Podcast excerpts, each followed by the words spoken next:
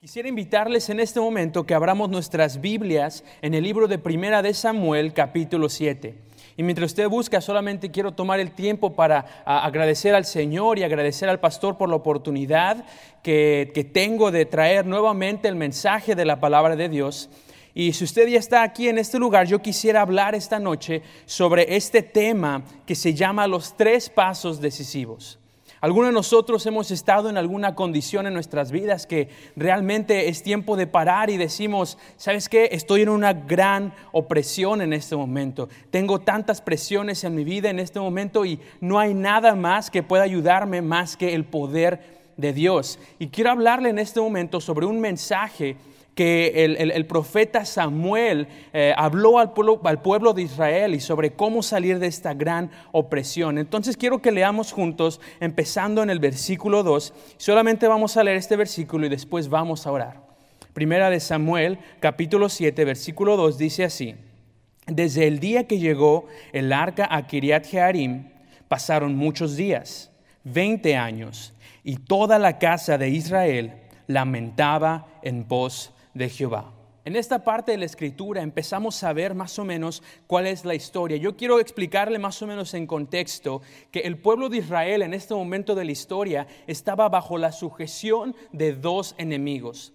El primer enemigo eran obviamente los filisteos. Vemos en primera de Samuel 4 y 5 que el arca de Dios fue tomada y nos dice el tiempo exacto que fueron 20 años el arca era símbolo de la presencia de Dios. Entonces podemos ver que gran opresión ellos tenían y gran peso en sus espaldas, que este, estuvo esta arca en Kiriat Jearim y durante este tiempo Israel estaba bajo la sujeción de los filisteos. Y no solamente los filisteos, sino también estaba bajo la sujeción de la adoración a los ídolos, la adoración a Baal y a Astarot, una adoración que es, es conocida como una adoración obscena y desagradable.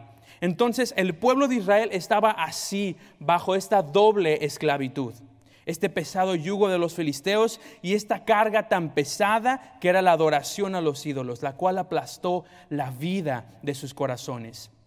Nosotros nos podemos preguntar, ¿dónde estaba Samuel durante, durante todo este tiempo? Samuel ya había, eh, era, era, reconocido porque Dios hablaba por medio de él. Era uno de los primeros ya profetas en ese tiempo que Dios empezó ya a hablar su voluntad. Entonces, pero ¿dónde estaba Samuel durante todo este tiempo? Eh, no sabemos, la realidad es que no sabemos, pero podemos estar seguros que Samuel se encontraba en algún lugar predicando y advirtiendo al pueblo sobre su pecado y animando a la gente que buscara a Dios y que durante estos 20 años Samuel se dedicó a esto. Dice la Biblia en el versículo 2, dice, pasaron muchos días. Pero sabe que el goteo constante puede quebrar hasta la más fuerte piedra. Y es por eso que surgió este sentimiento general en todo el pueblo cuando dice que toda la casa de Israel se lamentaba en pos de Jehová. Entonces fue el momento de Samuel para golpear mientras el hierro estaba caliente. Habían pasado 20 años con el hierro siendo calentado y él no perdió esta oportunidad y por fin llegó y fue y habló a la gente. Y este día yo quiero compartirles el mismo mensaje que predicó Samuel en el versículo 3 y con la ayuda de Dios quisiera mostrarle que primeramente el pueblo estaba bajo una condición esperanzada. ¿Por qué es una condición esperanzada? Porque toda la casa de Israel, dice, se lamentaba en pos de Jehová. ¿Qué significa esto? Y creo que usted y yo nos podemos relacionar con esta situación porque dice que ellos estaban grandemente oprimidos y estas opresiones les hacían pensar en Dios. ¿Alguna vez le ha pasado que después de toda la presión que usted tiene no se detiene y piensa, Dios, ¿sabe qué? En este momento no hay nada que yo pueda hacer, todo ya está en tus manos. Y después de toda esta opresión, lo único que pensamos es en que Dios puede ayudarnos. Estamos convencidos de que nadie puede ayudarnos más que el Señor. Dice en Salmo 121.1, dice, alzaré mis ojos a los montes. ¿De dónde vendrá mi socorro? Y luego el autor termina esto diciendo, mi socorro viene de Jehová, el que hizo los cielos y la tierra. Entonces estaban en esta situación, en esta condición esperanzada. Temían también en esta condición que Dios no los libraría. ¿No le ha pasado a veces que eh, sentimos que hemos rechazado ya a Dios tantas veces que sentimos que Él ya no está escuchando nuestras oraciones? Yo estoy seguro que el pueblo de Israel tenía un deseo grande de Dios, pero tenían muy poca fe. ¿Cuántas veces no nos ha pasado esto? Pero dice la Biblia, si tú le buscares, le hallarás. Lo más triste de esta situación esperanzada es que los israelitas no dejaron a sus ídolos. Se lamentaron en pos de Dios, pero no recibieron a Dios, porque querían tener a Dios y también querían tener a sus ídolos. Pero déjeme decirle algo, hermano y hermana. Dice, es inútil lamentarse en pos de Dios si eso no te lleva a renunciar a tus ídolos. Y sabe que esa condición esperanzada siempre nos lleva a, realizar que no vamos a encontrar la paz hasta que Dios regrese. Y de la misma forma, ellos sabían que no iban a encontrar la paz hasta que el arca de Dios estuviera con ellos, hasta que la presencia de Dios volviera hacia donde ellos estaban. Entonces es el mensaje que vemos en el versículo 3 que Samuel predicó.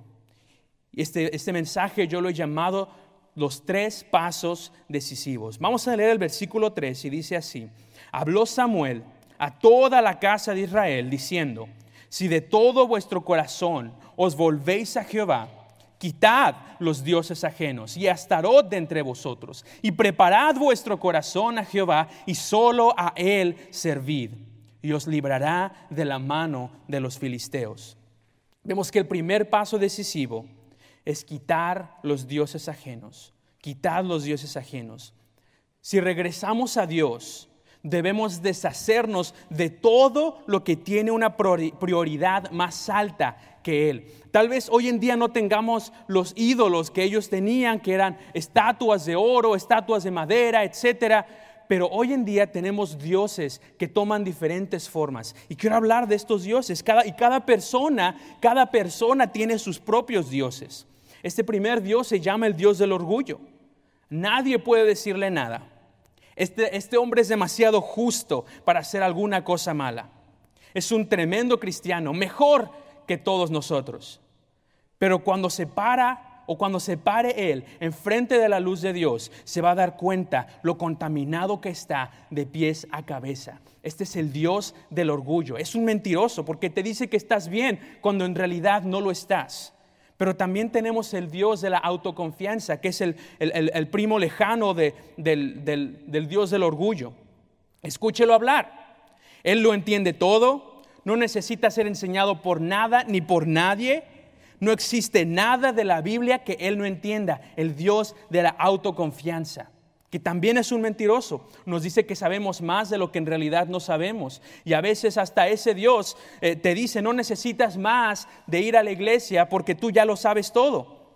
Pero también tenemos el Dios de la lujuria.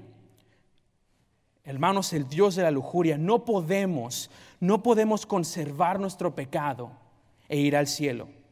No podemos. Dios está dispuesto a perdonar, pero nosotros debemos estar dispuestos a abandonar nuestros pecados de una vez por todas y para siempre. El Dios de la lujuria, pero también tenemos el Dios de la avaricia. Ese es el Dios que te dice, tú, puedes faltar a la iglesia por un turno más del trabajo. Ese es el Dios que te dice, está bien no asistir a la iglesia, está bien no ir a la escuela dominical, está bien no ir a, los grupos de conexión y a escuchar más de la Biblia, porque si tú tienes un turno más de trabajo, ese está bien. Ese es el Dios que te dice, tengo que hacer más dinero, tengo que ver más, más formas de que yo pueda ser beneficiado con el dinero. Pero le digo algo, si usted adora a un Dios de oro, eso perecerá tanto como si adorara a un Dios de barro. Pero también tenemos el Dios de la malicia, ese Dios que no sabe perdonar.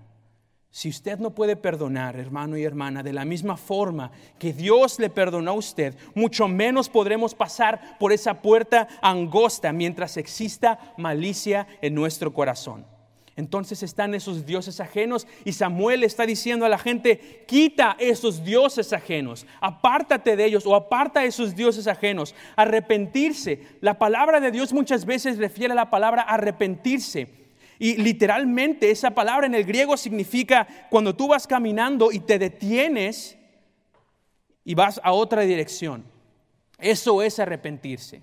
Y eso es lo que Samuel estaba diciendo al pueblo de Israel. Arrepiéntanse. Leemos tantas veces en la Biblia la palabra arrepiéntanse, detenerse y cambiar de camino. Y cada persona, déjeme decirle, debe conocer a su propio ídolo, sea cual sea, y dejarlo.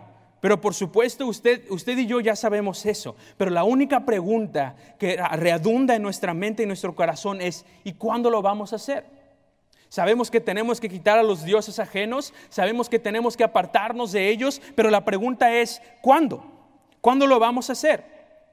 A veces podemos decir, ah, bueno, en realidad me gustaría darme el, gusto de, hacerlo de vez en cuando. Me gustaría ser lujurioso de vez en cuando. Me gustaría dar el beneficio a mi trabajo de vez en cuando. Me gustaría, eh, y, y pensamos que podemos hacerlo de vez en cuando. Pero debe entender que usted nunca dejará estos pecados hasta que vaya y lo haga de inmediato. Tomemos el ejemplo del hijo pródigo. El hijo pródigo nosotros no sabemos bajo qué condiciones o bajo qué términos él acabó con su antiguo maestro. No sabemos, lo único que sabemos es que cuando él volvió en sí, él se levantó y se fue a casa de su padre. Él no le, no le pidió permiso a su pecado, no le pidió permiso para, ah, voy a dejarte por un momento porque tengo que... No, el apartarse del pecado es así, sin permiso. No necesita el permiso del diablo para apartarse del pecado. No necesita el permiso de usted mismo para apartarse de su pecado. El hijo pródigo así lo hizo y se escapó. Y cuando volvió así, él huyó instantáneamente. Al igual que él, usted y yo debemos huir de nuestro antiguo amo sin avisarle. Porque si usted le da a él, si usted le da a él alguna advertencia, usted jamás va a escapar. Entonces tenemos que el primer paso es quitar a los dioses ajenos. El segundo paso es preparar nuestro corazón a Dios. La reformación externa no es suficiente para un avivamiento en su corazón. Usted puede tirar todos sus ídolos, usted puede deshacerse de todos ellos, pero de no, el no estar cerca de Dios, por eso, ¿cuál es el camino para preparar su corazón? Como dije, usted puede tirar sus dioses ajenos, pero aún así no estar cerca de Dios. Así que, ¿cuál es el camino? Confesar el pecado. Es uno de ellos. Confesar el pecado. Volver a Dios, preparar su corazón confesando el pecado. Resolver en su alma que abandonará esos pecados para siempre. Esta cita dice así, dice, el arrepentimiento es apartar los pecados que amábamos antes y demostrar que en serio nos arrepentimos al no hacerlo más. Déjame decirlo una vez más. El arrepentimiento es apartar los pecados que amábamos antes y demostrar que en serio nos arrepentimos al no hacerlo más. Confesar el pecado, resolver en su corazón que jamás volverá a ese pecado. Mucha oración. Prepare su corazón diariamente con mucha oración. Confíe en Dios y rompa con el mundo. En este asunto de preparar el corazón es el más importante. Es el trabajo de Dios y también mientras su espíritu esté siempre presente, es trabajo nuestro. El quitar los dioses ajenos, el ah, preparar su corazón. Dice en Proverbios 4:23, sobre toda cosa guardada, guarda tu corazón, porque de él mana la vida. Y por último, servir a Dios, quitar los dioses ajenos, preparar su corazón y dice también, y solo a Él servid. No basta con dejar de servir el mal, debe venir y servir al Señor. A partir de ese momento, a partir del momento de su salvación, debe ser su, el objetivo, su objetivo debe ser glorificar a Dios. En el momento en que usted haya decidido apartar a sus, a sus ídolos y preparar o dedicar su corazón al Señor, debe ser su, su objetivo principal el glorificar a Dios. Y si usted es salvo, ese debe ser el gran deseo de toda su vida y que su bien buen siervo y fiel sea nuestra recompensa en el cielo para nuestro corazón. Entonces vemos que el profeta Samuel, él habló en el versículo 3 diciendo, si de todo vuestro corazón os volvéis a Jehová, quitad vuestros dioses, preparad vuestro corazón y solo a Él servir. Tres pasos decisivos, tres pasos decisivos para volver al Señor, para salir de la sujeción de con este mundo, para salir de nuestra gran opresión. Hablamos, hablamos sobre nuestra condición esperanzada, que sí, esa situación es la que nos, nos arroja a, ponernos en nuestras rodillas y decir, Señor, yo no puedo hacerlo solo, yo no puedo hacerlo yo, tú, es, todo esto está en tus manos. Es lo que nos orilla. Por eso es una eh, condición esperanzada y nos orilla a tomar estos tres pasos decisivos. Si usted está en esa situación hoy en día, yo le recomiendo leer este pasaje, poner en su corazón, quitar sus dioses ajenos, preparar su corazón y servir siempre a Dios. Y como dije antes, que el, el bien, buen siervo y fiel de nuestro Señor sea la suficiente recompensa para nuestro corazón. Usted puede pensar que estos tres pasos son muy difíciles. Hermano, quitar los dioses ajenos a veces es complicado. Sí, lo es. Hermano, preparar nuestro corazón a veces está difícil también. Sí lo es. Muy difícil. Servir a Dios, wow. A veces es tremendo. Las cosas que uno se encuentra, las cosas que a veces uno pasa cuando quiere servir a Dios, cuando a veces no hay fruto, es difícil, es difícil. Y es verdad, a veces es más fácil decirlo que hacerlo, ¿verdad? Pero quiero que veamos por último lugar cómo el pueblo de Israel fue motivado a tomar estos tres pasos decisivos por fe. Fueron motivados a hacerlo por medio de la fe.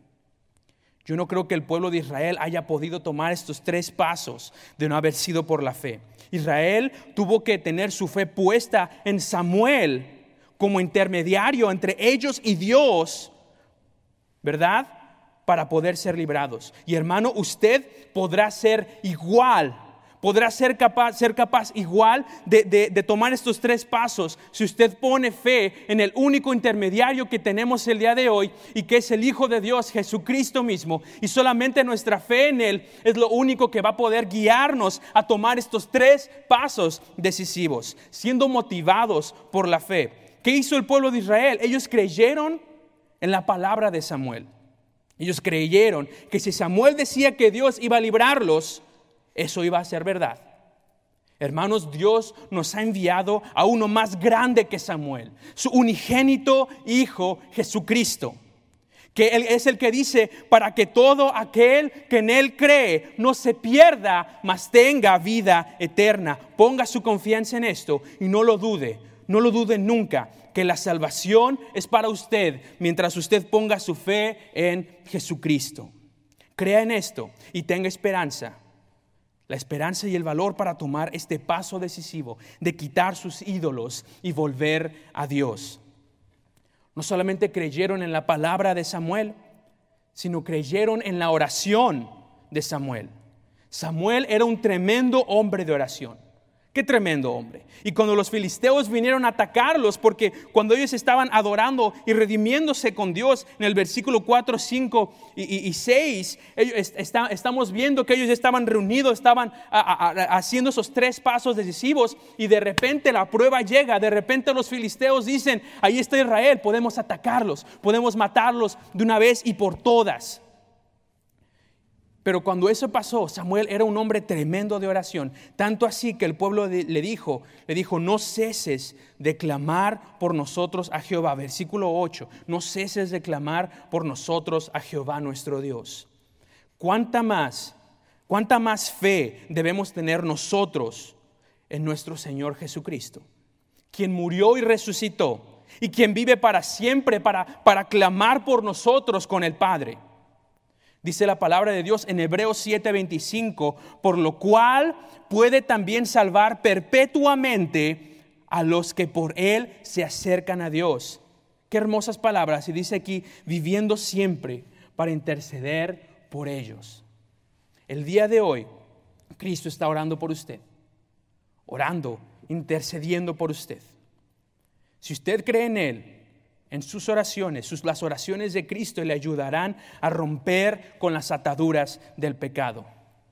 Pero también no solamente creyeron en la palabra de Samuel, no solamente creyeron en la oración de Samuel, sino también creyeron en el sacrificio de Samuel. Versículo 9 dice así, Samuel tomó un cordero de leche y lo sacrificó entero en el holocausto a Jehová. Y clamó Samuel a Jehová por Israel, y qué hermoso, y Jehová le oyó. ¡Wow! Samuel tomó ese cordero y lo sacrificó entero en el holocausto. Y nuestro glorioso Jesucristo se hizo a sí mismo el Cordero de Dios. Él fue enteramente sacrificado como una ofrenda a Dios. Hermano, usted crea, crea en, esa palabra, crea en sus oraciones y crea en su sacrificio. Crea que su preciosa sangre puede salvarlo. Crea que hay suficiente virtud en la muerte de Cristo para hacer la expiación de todo el pecado que si se le confiesa le presenta. En Hebreos 9:26 dice que Él vino por el sacrificio de sí mismo para quitar de en medio el pecado. También dice Isaías 43:25, yo soy, yo yo soy el que borro tus rebeliones por amor de mí mismo y me acordaré de tus pecados. Isaías 44:22, yo deshice como una nube tus rebeliones y como niebla tus pecados. Vuélvete a mí porque yo te redimí. Crea en esto. Y creyendo en esto, usted podrá y será ayudado a romper con sus ídolos. será ayudado a preparar su corazón y será ayudado a servir a Dios. Y no solamente esto, pero por último lugar, y con eso termino, ellos creyeron también en el gobierno de Samuel. Vamos más adelante en el versículo 15, donde dice, y juzgó Samuel a Israel y todo el tiempo, todo el tiempo que vivió. La salvación significa que Cristo comienza a regir en nuestras vidas. Y esta salvación debe ser obtenida a través de la fe en Jesucristo. El Señor te ayudará a creer en Dios encarnado, en Dios haciendo sacrificios por el pecado, en Jesús muerto, sepultado, resucitado, ascendido, sentado a la diestra de Dios y pronto venir en su gloria. Déjelo entrar en su vida y habitar en su corazón, que juzgue cada una de sus acciones y que gobierne en toda su vida.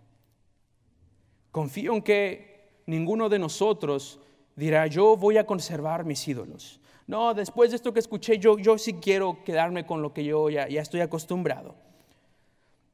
Yo dudo que, que, alguno de ustedes, y confío en que ninguno de ustedes haga esto, pero si usted lo hace, si usted decide conservar sus ídolos, usted no tiene mucho tiempo usted no los tendrá por mucho tiempo. Déjeme decirle, si sus ídolos no le son quitados, usted será quitado de sus ídolos. ¿Qué pasará en la eternidad?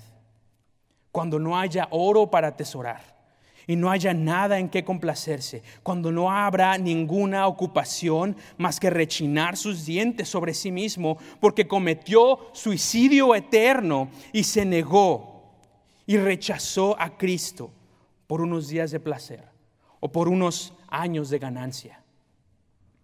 ¿Quién estará lo suficientemente loco? ¿Quién estará lo suficientemente loco para dejar ir la eternidad pasar y dejar ir el cielo y dejar ir a Dios por las insignificantes codicias de la carne, por los beneficios fugaces de la hora? Quite sus ídolos, prepare su corazón confíe en Jesús y sírvale solo a Él.